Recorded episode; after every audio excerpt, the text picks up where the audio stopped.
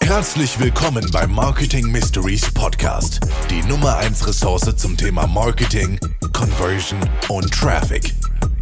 Hier ist euer Host, Philipp Kaul. Hallo und herzlich willkommen zu einer weiteren Folge Marketing Mysteries. Mein Name ist Philipp Kaul. Ich stehe gerade in meinem Tonstudio in Köln. Es ist Abend und äh, ich habe es mir nicht nehmen lassen, nochmal eine schöne Folge aufzunehmen, extra für euch. Und heute mit einem, ja, keinem, kein persönlicherem Thema, aber so ein Thema, was so ein bisschen vom normalen Marketing, theoretischen, Marketing-praktischen abgeht und ja, so ein bisschen mehr auf meine Berufserfahrung eingeht. Was habe ich eigentlich in den letzten Jahren alles gemacht? Insbesondere, was habe ich alles erlebt? Was habe ich alles gesehen? Denn ihr müsst wissen, der Beruf des am Anfang ja Fotografen, später dann eher Videoproduzenten, mittlerweile eigentlich keins mehr von beiden, weil ich eigentlich mehr so im Büro sitze und äh, das Management meiner Firma mache, das Business Development und ja, einfach mit Kunden Verträge mache und ja, einfach viele dieser Themen angehe. Deswegen bin ich mittlerweile gar nicht mehr so viel auf den Produktionen, aber hin und wieder lasse ich es mir auf jeden Fall nicht nehmen, da auch mal vorbeizuschauen und äh, finde es immer noch sehr, sehr spannend da zu sehen, in welchen Branchen wir eigentlich alles so arbeiten. Und ich dachte mir, vielleicht ist es ja interessant, auch mal zu hören, was für Videos haben wir eigentlich alles schon gemacht? In welchen verrückten Branchen waren wir irgendwie schon unterwegs?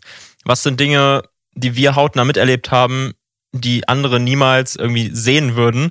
Denn sowas gibt es tatsächlich sehr, sehr oft. Ähm, man muss wissen, wenn man einen Imagefilm produziert, wenn man Social Media Content produziert, dann möchte man den Leuten ja immer Dinge zeigen, die besonders interessant sind. Und deswegen sehen wir diese ganzen Sachen ja, weil die Firmen das ja extra für uns vorbereiten.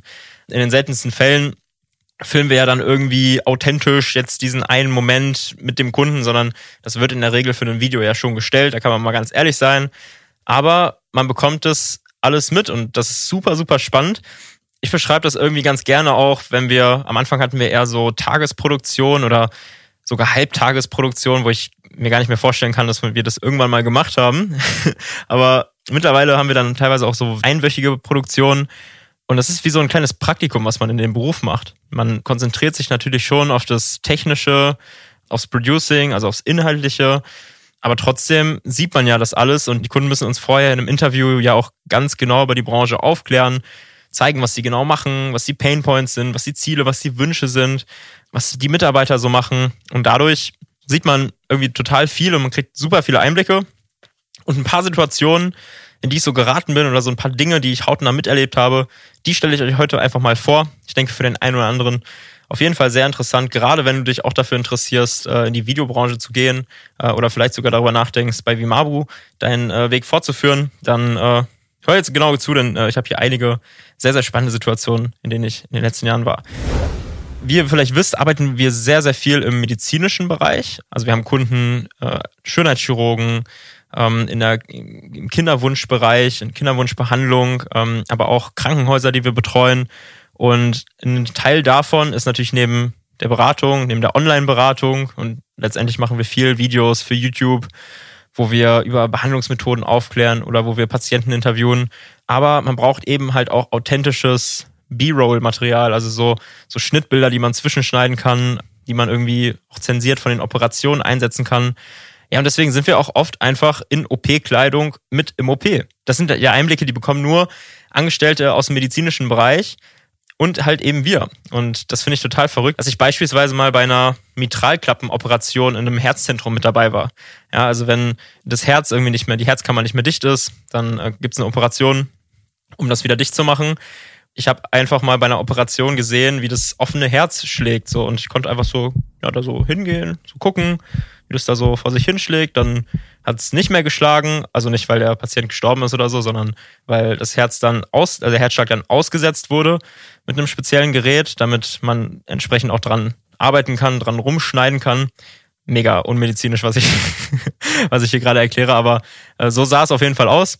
Und dann wird das Herz, und dann wird das Herz wieder angemacht.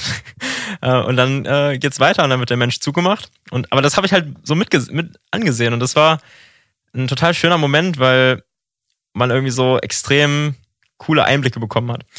Ähm, wenn man weiter in den medizinischen Bereich geht, dann sind es auch Schönheitsoperationen, die wir begleitet haben. Ja? Also alles, was ihr euch vorstellen könnt. Ob das jetzt äh, Brustoperationen sind, ob das die männliche Intimchirurgie ist, ähm, ob das Bauchdeckenstraffungen sind oder sowas. Ähm, alles Mögliche, was ihr euch in dem Bereich vorstellen könnt, haben wir auf jeden Fall schon gesehen. Aber wie gesagt, ich hatte gerade schon angesprochen, Kinderwunschbehandlung. Ich habe schon mal gesehen, wie eine Frau künstlich befruchtet wurde. Und das ist auch irgendwie so was total Schönes, dass es mittlerweile geht, dass wenn Frauen Probleme oder Paare Probleme haben, auf natürlichem Weg schwanger zu werden, dass es dann einfach über eine Operation geht. Oder so diese, diese, diese Teilung der Eizelle unter Mikroskop zu sehen. Total verrückter Einblick, den ja niemand bekommt, den nur wir bekommen, weil wir das Ganze halt für Social Media oder so aufbereiten sollen. Und ja, das sind sehr, sehr einzigartige Einblicke. Wenn man jetzt mal weitergeht, haben wir auch schon im Bereich der Automobilbranche gearbeitet. Äh, und so waren wir mal, als wir einen Kunden akquirieren wollten, bei einer Werksführung eines Automobilzulieferers vor Ort und haben, das war glaube ich 2019, 2020, haben dann diese Werksführung bekommen und die haben so ein spezielles Teil des Autos gemacht, ohne jetzt zu viel zu verraten. Und da waren die ganzen Renderings von den Autos, die so in drei, vier, fünf Jahren rauskommen. Weil das steht ja alles schon sehr lange fest. Das Design wird ja schon ganz früh gemacht und dieser Automobilzulieferer hat eben auch schon die Teile für die Prototypen entwickelt und für die Prototypen gefertigt. Denn so ein Bau von so einem Auto dauert ja extrem lange. Es sind viele, viele Jahre, die da in die Entwicklung reingehen. Und auch das Prototyping äh, ist ein langer Prozess. Und so Renderings von Prototypen, wie die Autos in vier, fünf Jahren aussehen, ist ein sehr spannender Einblick. Und äh, da waren auch namenhafte Marken dabei, die man mittlerweile dann so äh, langsam irgendwie auf den Straßen rollen sieht. Äh, war auf jeden Fall auch ein Highlight. Aber es ging auch ins, ins Ausland. Ja, also ich war mit meinem Job, durch meinen Job schon in ganz vielen Ländern hier auf der Welt. Habe zum Beispiel mal für einen Luxusreiseveranstalter äh, Aufnahmen in Panama gemacht. Mm, und da ist auch das Coole, dass man die Arbeit mit dem Reisen und der Leidenschaft Reisen verbinden kann. Deswegen bin ich immer auf der Suche, wenn ich einen zum Beispiel einen Urlaub mache oder so, schaue ich, dass ich da vielleicht auch noch ein kleines Videoprojekt oder so mit reinnehmen kann, ähm, um das Ganze miteinander zu verbinden. Und äh, ja, in Panama war das dann so, dass wir für einen, wie gesagt, für einen Reiseveranstalter im Luxusbereich ein Hotel gefilmt haben. Und der Vorteil war nicht nur, dass man dann das schönste Hotel in Panama Stadt hatte, sondern dass man auch noch in dem Hotel halt ganz viele tolle Sachen machen konnte. Ähm, das habe ich mit damals mit meinem Bruder zusammen gemacht. War auf jeden Fall eine schöne Erfahrung. Aber wie viele vielleicht von euch wissen, weil ich es schon mal hier im Podcast angesprochen habe, wir kennen uns ja mittlerweile wirklich schon sehr gut auf über 80 Folgen, war ich, bevor ich die Videoagentur gegründet habe, lange als Hochzeitsfotograf und Videograf unterwegs. Mit 15 habe ich meine erste Hochzeit begleitet. Damals irgendwie 250 Euro als 15-Jähriger dafür bekommen. Und äh, war damals mega, mega nice, dass mir ein Paar das heiratet, so viel Vertrauen geschenkt hat und dachte, ja, dieser 15-jährige Pimpf, der kriegt es irgendwie hin. Sind auch absolut katastrophal geworden, die Bilder. Aber das ist ein anderes Thema.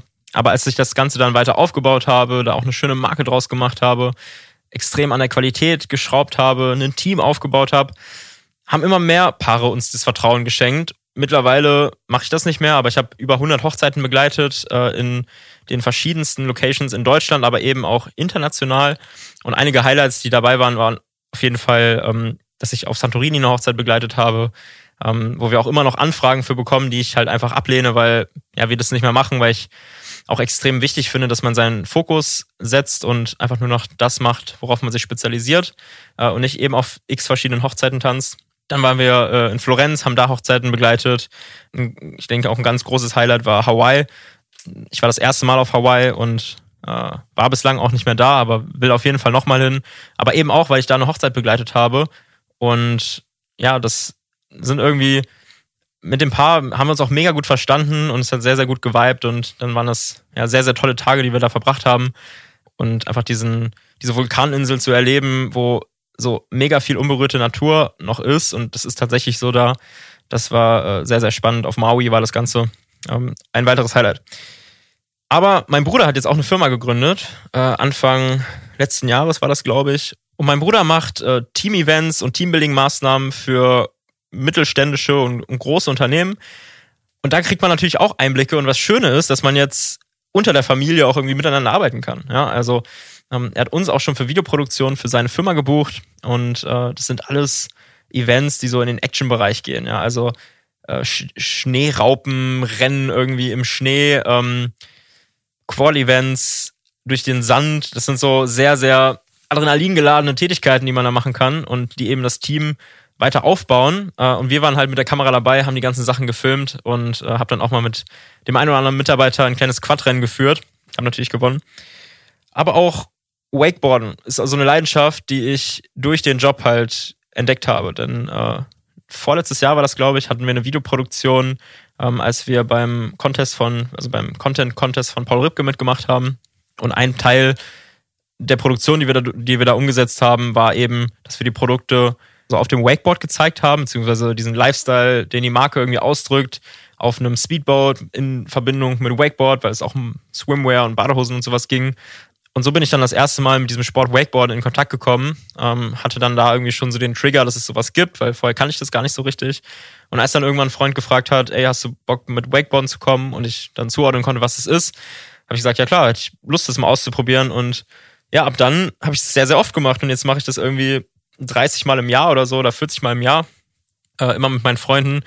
Und äh, es ist also nicht nur die Orte, die man bereist und die die Dinge, die man sieht, sondern auch die Dinge, die man tut und die man dann irgendwie so, ja, man, man bildet sich einfach weiter durch diesen Beruf und ja, das ist äh, sehr cool. Und noch so ein paar weitere Highlights, auf die ich jetzt nicht genau eingehe, aber die ich euch einfach nochmal nenne, dass, damit die Folge hier auch nicht zu lang wird, ist, äh, wir haben in Sterne-Restaurants gedreht. Wir haben mal für Porsche den GT3 RS gefilmt und äh, sind da mitgefahren. Man kann mal einen Tag Dachdecker sein, man kann einen Tag in der Industrie arbeiten, man kann einen Tag als Zahnmediziner miterleben oder mal einen Tag in eine Firma gehen, die nur Nehmerzylinder produzieren, was auch immer das ist. Ich weiß es immer noch nicht genau. Aber das sind so Einblicke, die man halt eben nur durch diesen Beruf bekommt. Und ich glaube, eine, eine sehr, sehr lustige Situation, die letztens erst passiert ist. Äh, und das ist vielleicht auch nochmal ein kleiner, kleiner Cliffhanger für eine weitere Podcast-Folge, die bald rauskommt, ist, dass wir, als wir letztens im LA-Urlaub waren und in Las Vegas, äh, in, in Las Vegas dann waren, einen Kontakt gefunden haben zu einer Person, die eben in LA wohnt und wir haben während der Zeit, wo wir da waren, und es war gerade mal sieben Tage, so eine Beziehung zu dieser Person aufgebaut, dass sie uns drei Tage später in Las Vegas für eine Videoproduktion gebucht hat. Wir hatten kaum was an Equipment dabei, mussten wirklich mega improvisieren, damit wir das irgendwie umgesetzt bekommen haben. Ähm, aber diese Akquise-Geschichte, die werde ich nochmal in einer separaten Storytime-Folge erzählen, wo ich nochmal ganz genau damit, darauf eingehe, wie skurril diese Situation eigentlich ist und immer noch ist. Und äh, ja, damit vielleicht einfach mal abmoderieren. Meine Mitarbeiter haben natürlich noch viel, viel mehr Sachen erlebt mittlerweile, weil, wie gesagt, ich bin auch nicht mehr so oft dabei. Mittlerweile, die haben letztes Jahr zum Beispiel, als dieses große Unwetter in NRW war, haben die für German Zero so einen Klimafilm gedreht und haben die, ja, die Flutopfer interviewt und sehr, sehr bewegende, emotionale Geschichten mitbekommen. Haben aber auch an der Mosel irgendwelche Weingüter gefilmt und ich muss tatsächlich sagen, sich ordentlich einen reingescheppert. ähm, das gehört natürlich auch manchmal dazu. Ja, oder für Fitnessstudios. Es gibt so, so viele Situationen, wo man neue Inspiration bekommt, wo man sich einfach weiterbildet, weil man so viele Bilder sieht und so viele Bilder aufzeichnet. Und äh, ich könnte mir tatsächlich keinen schöneren Beruf vorstellen. Ähm, Finde das äh, großartig und ich glaube mein ganzes Team auch. Und wenn du Bock hast, sowas auch mal zu erleben oder ja, Teil dieser Welt zu werden, ähm, dann schick uns gerne eine Bewerbung. Wir freuen uns sehr auf dich. Äh, jede Bewerbung wird bearbeitet und äh, ja, vielleicht sprechen wir ja bald schon. Und in dem Sinne wünsche ich euch allen eine erfolgreiche Woche. Vielen Dank fürs Zuhören und bis zum nächsten Mal.